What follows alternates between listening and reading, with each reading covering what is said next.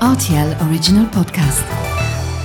Sans moi ça, Les faits vous peur. Et la farce La vie, c'est une farce. Ma soupe, s'il vous plaît.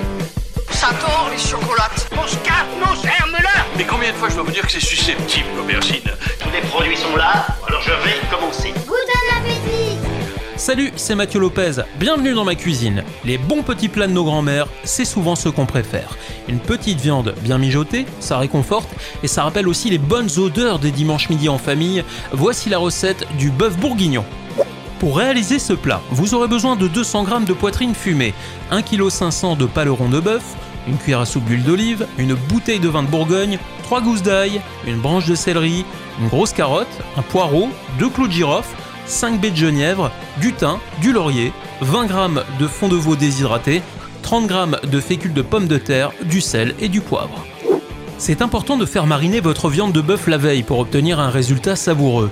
Dans un récipient, vous mettez l'ail, le thym, le laurier, le céleri découpé finement, la carotte et le poireau émincé, puis vous ajoutez les morceaux de viande et videz la bouteille de Bourgogne sur la préparation avant de recouvrir et réserver au frais jusqu'au lendemain.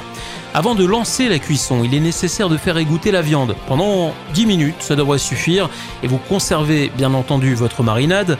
Dans un faitout, vous allez faire revenir les morceaux de bœuf ainsi que la poitrine fumée, à feu vif, c'est important. Et lorsque la viande aura bien caramélisé, vous ajouterez la maïzena pour bien enrober les morceaux. Ensuite, vous ajoutez la garniture pour la faire sauter durant quelques secondes et vous mouillez avec le vin mariné.